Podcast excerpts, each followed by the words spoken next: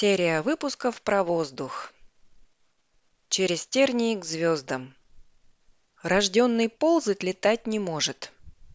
Многие пытались опровергнуть этот пессимистический вывод. История заботливо хранит имена отважных мечтателей, пытавшихся обуздать воздушную стихию. Их судьбы стали наглядным примером того, что для мыслящего человека нет ничего невозможного.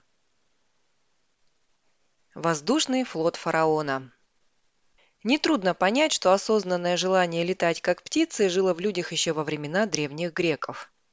Легенда об и Дедале, помимо глубокого иносказательного смысла, содержит вполне конкретный рассказ о том, как именно Дедал соорудил для себя и сына крылья из крупных птичьих перьев, которые он связывал льняными нитками и скреплял воском. Именно этот нехитрый соединительный материал подвел несмышленого юношу. Когда он поднялся слишком высоко, воск расплавился и крылья развалились. Как и в этом предании, практически все первые документально подтвержденные случаи подобных полетов заканчивались трагично. Китайский император Гао Ян из династии Ци, правивший в 550-557 годах, был убежденным буддистом и, дабы не обогрять свои руки кровью, уничтожал противников весьма оригинальным способом.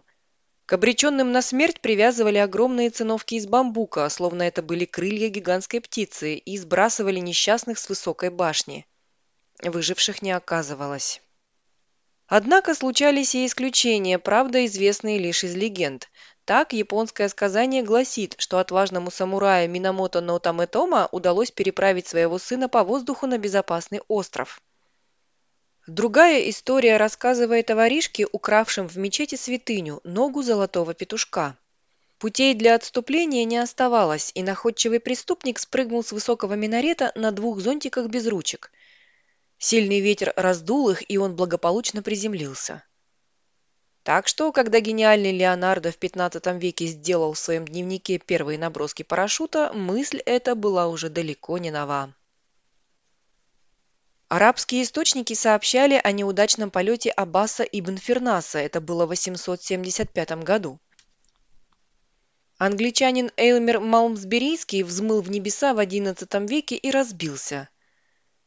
Несчастливо витал в облацах безымянный холоп Ивана Грозного.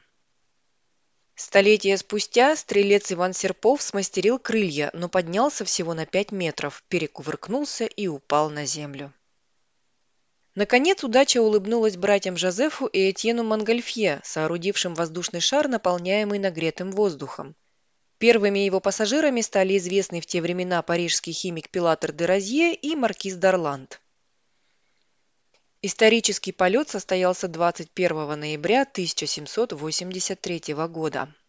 А в 1803 году небеса аплодировали русской дворянке Просковье Гагариной, урожденной Трубецкой. Задолго до своего более знаменитого однофамильца эта представительница высшего света поднялась над родными осинами на воздушном шаре. Всеобщая аэромания – Однако настоящий прорыв в строении летательных аппаратов совершил сэр Джордж Кейли, за что удостоился от потомков почетного титула «Отец аэронавтики». Английский ученый и изобретатель внимательно изучал все, связанное с полетами птиц, скрупулезно занося полученные данные в дневник. Сделанные им выводы на целое столетие опередили идеи создателей самолета, братьев Райт. С 1809 года на протяжении трех лет в печати появлялись статьи Келли с изложением принципов полета планера и самолета, а также результаты выполненных на моделях аэродинамических исследований. Он описал фундаментальные понятия аэродинамики и предложил использовать обтекаемые формы для летательного аппарата. Но это была лишь теория, а на практике Кейли пытался усовершенствовать доступные ему летательные средства – воздушные шары. Он сравнивал достоинства управляемых шаров, наполненных горячим воздухом и водородом. Вполне возможно, честь создания водонепроницаемой оболочки тоже принадлежит Кейли. Ученый задумывался о том, как сделать полет на воздушном шаре не только более комфортным, но и безопасным. Так родилась, в частности, простая на первый взгляд идея укомплектовать шары секционными газовыми баллонами. В 1837 году Кейли запатентовал двигатель на горячем воздухе, а еще через три года выдвинул идею создания вертолета с двумя несущими винтами на одном валу с паровым приводом. И, наконец, в 1852 году Кейли построил первый в мире планер, поднявший человека в воздух. Эксперименты продолжались постоянно. Аэромания постепенно охватила всю Европу и, наконец, добралась до России, куда в первом десятилетии XIX века прибыл французский аэронавт Андре Жак Гарнерен, поднимавшийся на аэростате как в Москве, так и в столице. В Петербурге компанию ему храбро составил генерал Сергей Львов. В полетах на воздушном шаре летом 1803 года принял участие знаменитый русский авантюрист граф Федор Толстой, а затем и упомянутая ранее Просковья Гагарина. На первых порах летать отваживались исключительно сорвиголовы. Однако человечество упорно стремилось подняться в воздух, поэтому техническая мысль не дремала. Тепловые монгольфьеры уступали место эффектным шарльерам, наполненным газами легче воздуха, и комбинированным разъерам. Но несмотря на различия по типу заполнителя, все это были аэростаты, иначе говоря, летательные аппараты легче воздуха. В основу полета аэростатов положен физический закон Архимеда, который гласит на тело, погруженное в жидкость или газ, действует выталкивающая сила, равная весу вытесненной этим телом жидкости или газа.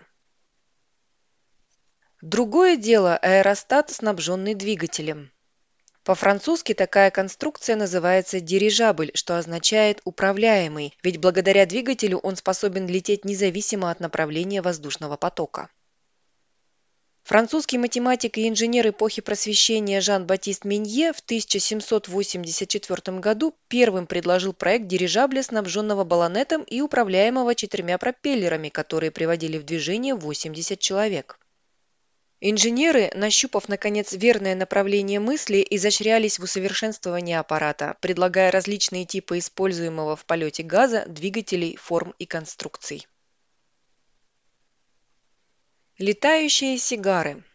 Однако именно немецкий генерал от кавалерии Фердинанд фон Цеппелин сумел создать дирижабль, обладающий практически совершенными техническими и аэродинамическими параметрами.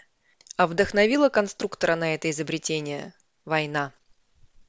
Граф Фердинанд фон Цеппелин в 17 лет начал военную карьеру, однако вскоре оставил военную службу и принялся жадно изучать политехнические науки, машиностроение и химию в Тюбингене. Впрочем, судьбе его предстояло решиться за океаном, куда он отправился в качестве военного наблюдателя за противостоянием севера и юга. Именно в США 19 августа 1863 года Цепелин первый раз в жизни поднялся над землей на воздушном шаре. Во время полета им были подмечены слабые стороны воздушного судна, зависимость от направления ветра и практически полная неуправляемость агрегата. Год спустя он вернулся в Вюртемберг и стал адъютантом короля Карла I. Во время франко-прусской войны Фердинанд фон Цепелин нередко участвовал в конных вылазках за линию фронта. Предпринимая разведку боем, офицер на собственном опыте убедился, какую огромную пользу можно извлечь из применения воздушных шаров в армии.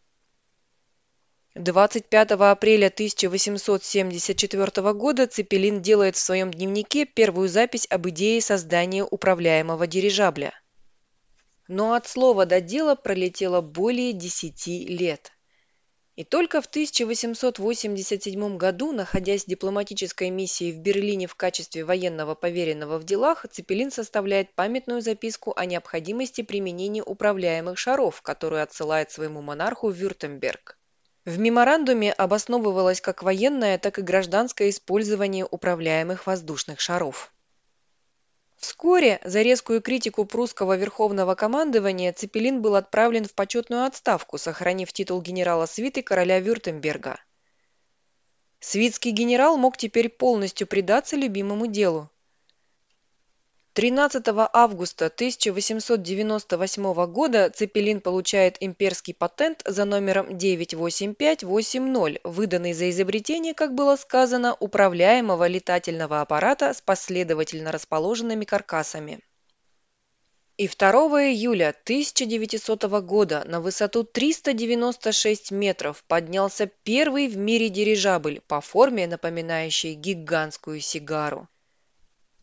Поскольку по-немецки дирижабль называется «Люфтшифф», а фамилия изобретателя Цепелин, на борту первого воздушного корабля красовались две литеры и цифра «ЛЗ-1». Экипаж из пяти человек за 17 минут преодолел расстояние в 6 километров. До 1918 года были построены еще 67 дирижаблей, но большинство из них было уничтожено во время Первой мировой войны. Имя Фердинанда фон Цепелина навсегда останется в истории аэронавтики как человека, сумевшего максимально полно реализовать идею создания летательных аппаратов легче воздуха. Помимо того, что это изобретение само по себе было сверхважным, оно еще и заставило авиаконструкторов всерьез задуматься о новых рубежах.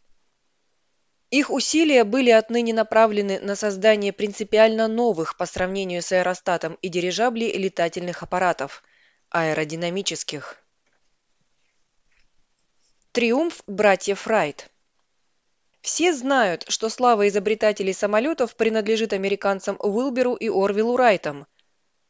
Менее известно, что первый в мире самолет, который был в состоянии поднять человека в воздух за два десятилетия до исторического полета в американском Кити Хоук, создал русский офицер Александр Можайский. Еще в конце 1876 года Можайский продемонстрировал летающую модель самолета с пружинным двигателем военным морякам и инженерам. Со скоростью до 15 км в час модель пролетала через весь лекционный зал, неся на себе офицерский кортик. А испытание полноценного самолета, снабженного двумя паровыми двигателями общей мощностью 30 лошадиных сил, который Можайский построил на собственные деньги, состоялось в 1882 году. Машина смогла оторваться от земли, но затем потеряла скорость и рухнула. Самолет Можайского, пусть и неудачный, был первым в мире летательным аппаратом тяжелее воздуха, который имел все составные части любого современного самолета – фюзеляж, крыло, силовую установку, хвостовое оперение и шасси. В конце позапрошлого века поднять в воздух свои летательные аппараты, снабженные паровыми двигателями, безуспешно пытались также французский инженер Климан Адер и сэр Хайрем Максим, легендарный конструктор пулемета, названного его именем. Лишь в 20 столетии наступил прорыв. 17 декабря 1903 года аэроплан, построенный братьями Райт, поднялся в воздух и пролетел 37 метров за 12 секунд. Созданный ими самолет с двигателем внутреннего сгорания, названный Flyer-1 Международной авиационной федерации, признан первым пилотируемым и управляемым аппаратом тяжелее воздуха с двигателем. Отважные авиатрисы Почестей достойны не только изобретатели летательных аппаратов, но и те, кто рискнул проверить на практике правильность расчетов конструкторов. Среди небесных первопроходцев были и представительницы прекрасного пола. Самой первой женщиной в мире, которая самостоятельно управляла летательным аппаратом тяжелее воздуха, стала в 1910 году француженка, баронесса Раймонда де Ларош. На самом деле под этим псевдонимом с претензией на высокое происхождение скрывалась профессиональная актриса Элиза де Рош. А первой россиянкой, самостоятельно поднявшей в воздух аэроплан, стала Лидия Зверева. В 1910 году 19-летняя барышня, выпускница Института благородных девиц, поступила в Гатчинскую военную школу воздухоплавания «Гамаюн». Там она познакомилась со своим будущим супругом, пилотом-инструктором Владимиром Слюсаренко. В 1913 году неподалеку от Риги супруги на базе завода «Мотор» при содействии директора завода Федора Калипа организовали собственную авиашколу и конструкторскую мастерскую.